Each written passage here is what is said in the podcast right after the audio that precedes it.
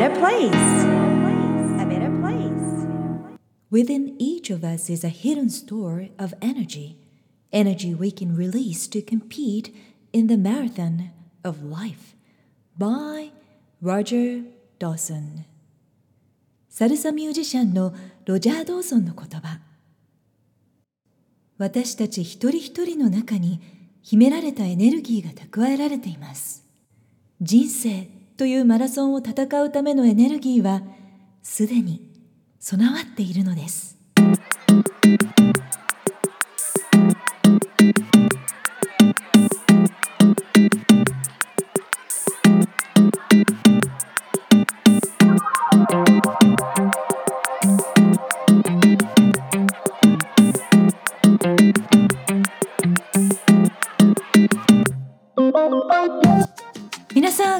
ちはナビゲーターのさゆりです。蒸し暑い日々が続いていますが皆さん体調はいかがですか？しっかり体調管理それからメンタルのケアしていきたいですよね。夏の元気レシピメニュー私も今度ちょっとご紹介しようかなと思っています。皆さんもぜひ教えてくださいね。前回のアイエルツのエピソードもたくさんの方に聞いていただきましてもっとご紹介したいことがあったんですけれどもこの番組を聞いてくださってる皆さんいろんなチャレンジされていて状況も違いますのでまた深く聞きたいテーマなどありましたらズバリリクエストメッセージお寄せいただけると大変ありがたいです。もっとご紹介したかったという収録前後の雑談なんかもありました。例えばアイエルツを親子受講された方の印象的なエピソードだったりまた日本の教育はワンストップの教育環境がないよねというお話なんかもしてたんですけれどももう本当に何かを学べば何かの機会損失になるかもということで英語と日本語両方子育てしていくっていうのは大変チャレンジングなことだなというお話を市川さんともしてたんですけれども今週も実は大きなブレイクスルー体験された方がいらっしゃったんですけれども親のささやかな変化を子供は大人の何倍もの感度でキャッチするんだなって改めて感じています。大人が元気でいたいですよね。なのでさゆりセンスではワンストップで大人が自分自身を癒しながら内側から元気になることで次世代のエネルギーとか生きる力につながり社会全体が反映するそんな一助に少しでもなれたら嬉しいなと思っています。そのような背景を踏まえて Podcast Volume 110 2つの国で心豊かに子育て仕事をすることというテーマで今日は15年くらいのお付き合いがあるオーストラリアと日本の両方のキャリア事情子育て事情に大変詳しいアスティーナ松田さんをお迎えしてお送りいたします。このグローバル社会でいくつかの国のルーツがあるという人子どもたちどんどん増えています。私のお友達も息子たちのお友達もみんなそうなんですけれどもそんな中で他のアジア諸国に比べて日本人同士のつながりとかネットワーク力っていうのがそこまでやっぱり世界中に深く根付いているわけではないんじゃないかと孤立してしまいがちではないかなと感じています。複雑な環境というのは情報をシェアし合いながら力を合わせて乗り越えることが必要だと感じています。そのためにやっぱりあらかじめ情報リスクを知ってより良いプラン戦略を練っていくということも重要です。Welcome, Athena-san. Thank you so much for joining us today. I think I've known you for about 10 years or more than that. More, more. More than that, probably, Probably 15. 15, yeah. yeah, so I'm very, very happy to have you, and I'm so excited to have you on my show. So thank you so much for coming to my show again. Thank you for inviting me. So, would you please introduce yourself to the listeners? Sure. Uh, is English okay? Of course, then we can switch to Japanese later. Yeah. All right. Okay. So my name is Athena Matsuda. Uh, I am 41 years old. I'm Australian. And I am here probably because I am married to a Japanese man and I have three bilingual children. I'm currently living in Japan uh, for a short term visit of a couple of years, but my children have grown up in Australia. I have had a lot of time living in Japan in my life and the opportunity to experience both um, the cultures of Australia and Japan and the culture associated with the language of um, Japanese. Um, and, and my expertise is around the Japanese language. オーストラリアご出身のアシーナさんは現在41歳日本人のご主人と3人の小学生のお子さんがいらっしゃいます 後でちょっと日本語をお話ししてもらうんですけれども日本語がとっても堪能でお子さんたちも3人ともバイリンガルです。去年までオーストラリアで子育てと仕事をしていらっしゃいましたが現在は数年間という期限付きでご家族皆さんで日本で生活をするという選択をしています。So the listeners will probably hear your Japanese later and they will find out how good you are at Japanese. so what made you passionate about Japan and learning Japanese? It's a it's a very um, very simple story, really. Uh, when I was in primary school in Australia, I started studying Japanese as part of the uh, education curriculum at school when I was in about grade five or grade six in primary mm-hmm. school. Mm-hmm. And I loved it. I loved the language. It was completely different from English. It was interesting. It looked different. It sounded different. Uh, mm-hmm. When we sometimes had exchange students come to visit our school, this mm-hmm. is in the 1990s. So they're, you know, big shoes, high socks, cool hair. they were, you know, they were they were funny and they were bubbly and they were cute and it was, you know, a really um, interesting language and culture to me. So just learning it at school was the the reason I became interested in Japan. And as I got older, went to high school, junior high school, and high school, I kept choosing Japanese and I kept learning it and my interest meant that I decided I wanted to take a student exchange mm-hmm. to learn to speak the language like mm-hmm. a Japanese person. That was my aim. I, I had mm-hmm. it in mm-hmm. my head. 日本人のように日本語が話せる、話せるようになるために。I think I was very fortunate. I had uh, one year in Japan as a high school student, and it was a, a wonderful experience. Everything was positive, and that really sealed the deal. It made you know that that made my interest and passion for Japanese even higher and meant that I knew that's I wanted to have something to do with Japan for the rest of my life. 小学生の時の日本語の授業を通して日本語が大好きになり日本人の留学生との出会いを通して日本の言語それからカルチャーが大好きになったそうです1990年代日本の留学生が履いていた厚底のシューズや可愛さに魅了されてすごくバブリーで可愛くて高校時代に日本に留学をしましたその時の体験も全てがポジティブだったということでこれからの人生日本と関わりながら過ごしていきたいなという気持ちが高まったそうです。So I really think what we can talk about today on my podcast is, you know, what it's like to live, work and raise children in two countries. Sometimes it's very hard for Japanese to do that, but it sounds like an amazing and dreaming life to everyone, I guess. But um, and it sounds really fun, right? But sometimes you really need to be careful and have to have a very good strategy to do that Otherwise, yes. a lot of things get so complicated. Definitely. So I just thought um, you can share some tips and you know how you enjoy your life in two countries. First of all, if you could share what kind of careers you have experienced so far, would be very nice. 日本とオーストラリア2つの国を行き来する中で独身から結婚出産それから子育て期というさまざまなご自身のライフステージの中でまずはどのようなキャリアを経験されたか伺ってみました。Of course.、Uh it's um, probably for your Japanese listeners a little surprising that I have had a lot of different careers. I've worked in a lot of different places in different industries. uh, when, when I, I, graduated after what I had one year in Japan as an exchange student, and then I went to Griffith University in Brisbane for three years uh, and graduated university. After that, I was doing some temporary jobs in the Queensland government in Brisbane.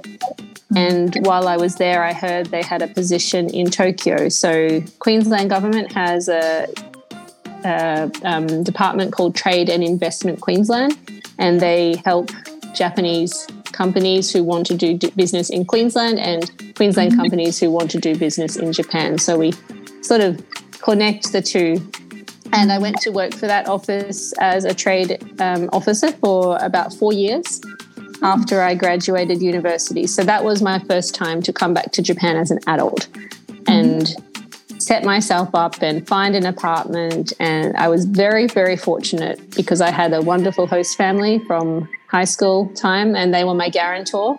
Yeah, because you had to have that at the time. And they helped me set up and uh, make my life in Japan. Mm-hmm. Uh, and after the Queensland government, I went to work for an animation company. They're called Liquid Animation. They're based in Brisbane. And I used to help them with my job the, through my job with the Queensland government. And the boss, he was saying he would like to put someone in Tokyo to represent the company. So I put up my hand uh, and I was their marketing and producer right. for Liquid Animation, um, doing cold calling and sales, uh, and also coordinating animation projects mm-hmm. again for about three years. Mm-hmm. And then there was uh, my husband and I. So, so during this time, I married um, my Japanese husband, and we made the big decision to move back to Australia. Yeah, so that was yeah, it was a big yeah. decision. It was the reason was actually um, again quite straightforward. I wanted we wanted to start a family, and I wanted to have my babies near my mother.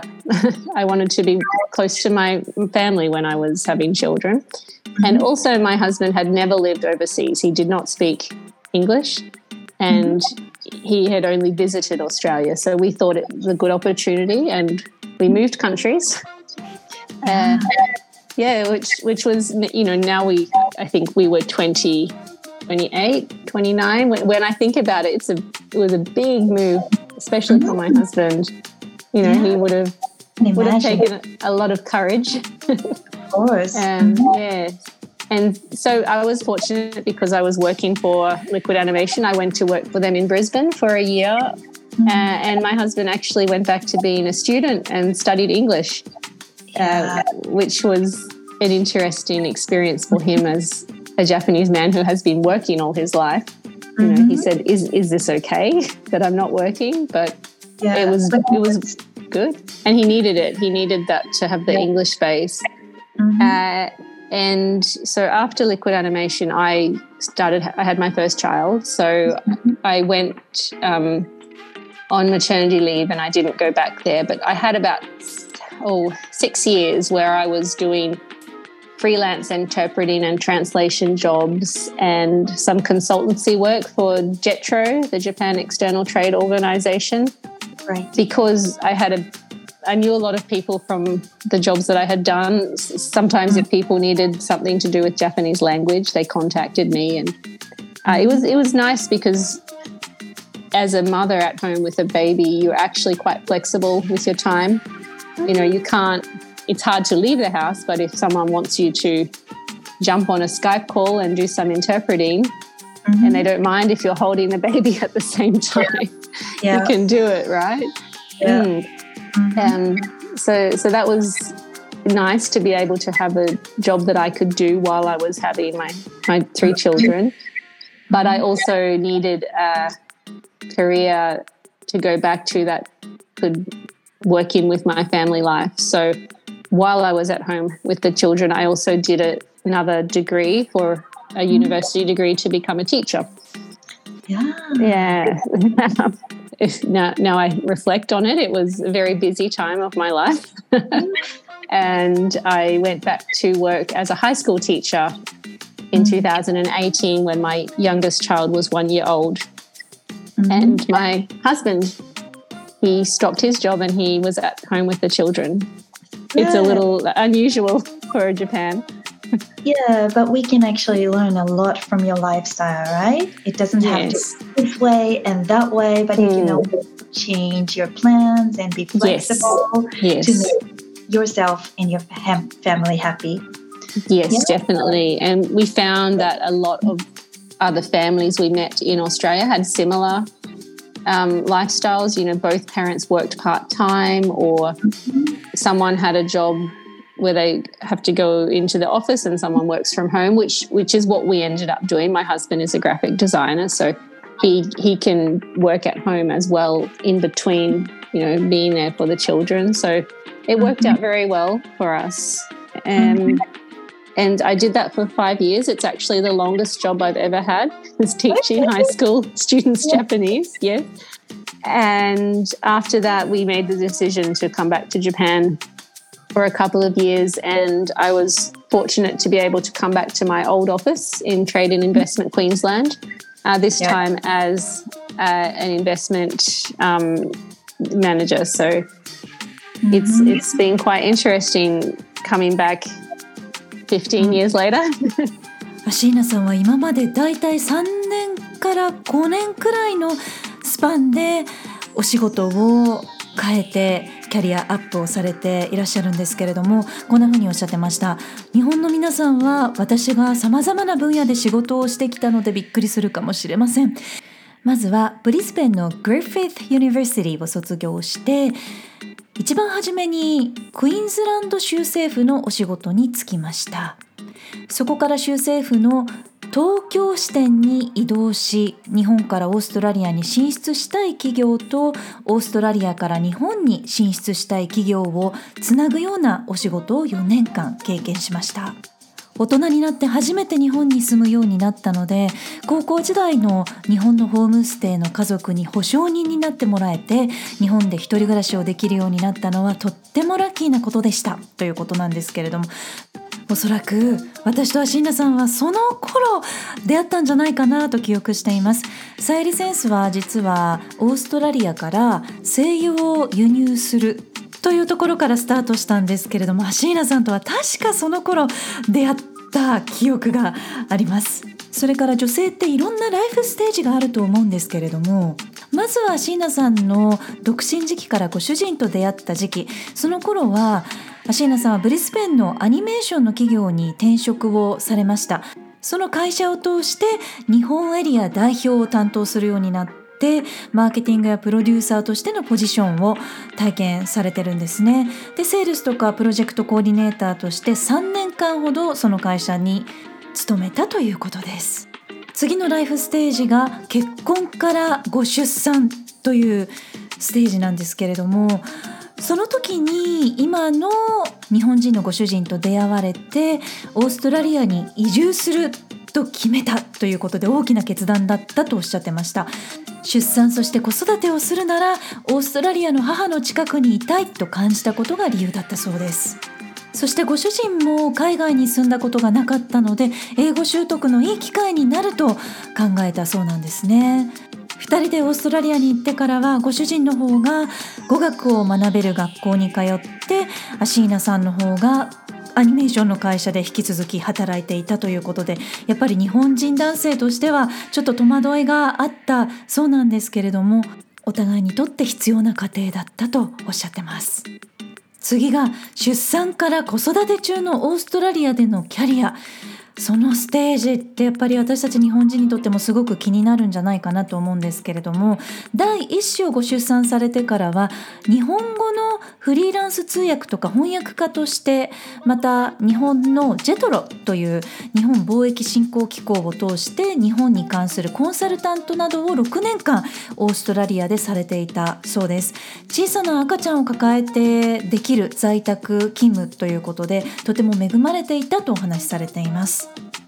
次のライフステージが3人のご出産を経て一番下のお子さんが1歳になってから今度はオーストラリアでフルタイムのお仕事に就くというエピソードなんですね。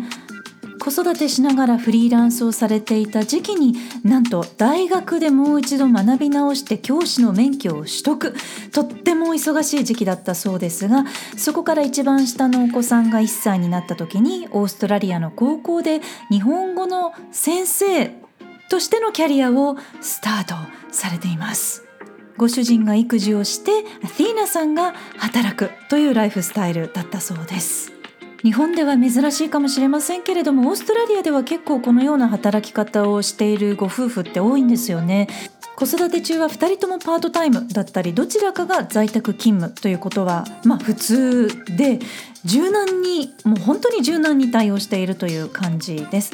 アシーナさんたちご夫婦もご主人がグラフィックデザイナーとして在宅勤務をしながらアシーナさんは、え今でも日本でもオフィスに出て仕事をするというスタイルで今落ち着いているということです。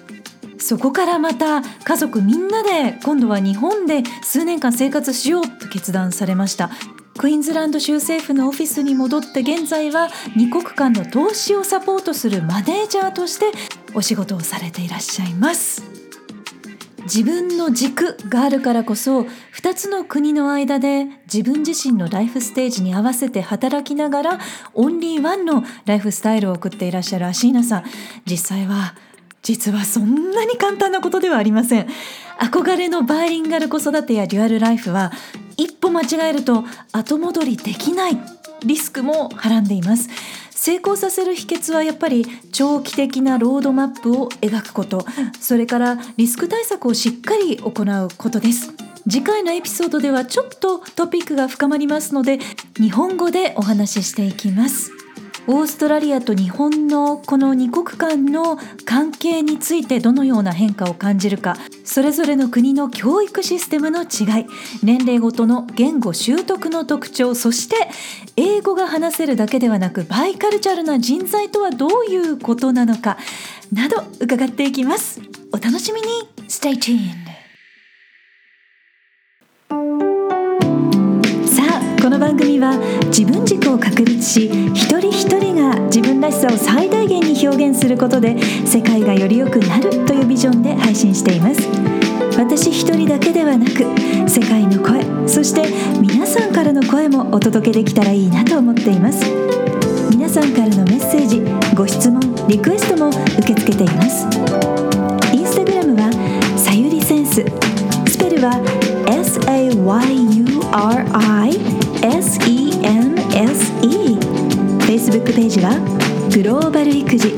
スペルは GLOBALIKUJI で検索してぜひフォローやメッセージでつながってくださいね。ホームページからはゼロからマスターまでのストーリーやキャラクターがわかる心理学診断も無料で体験いただくことができます。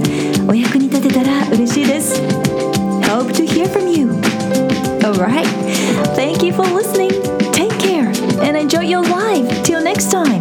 Bye bye. Who you are who makes the world a better place. A better place. A better place.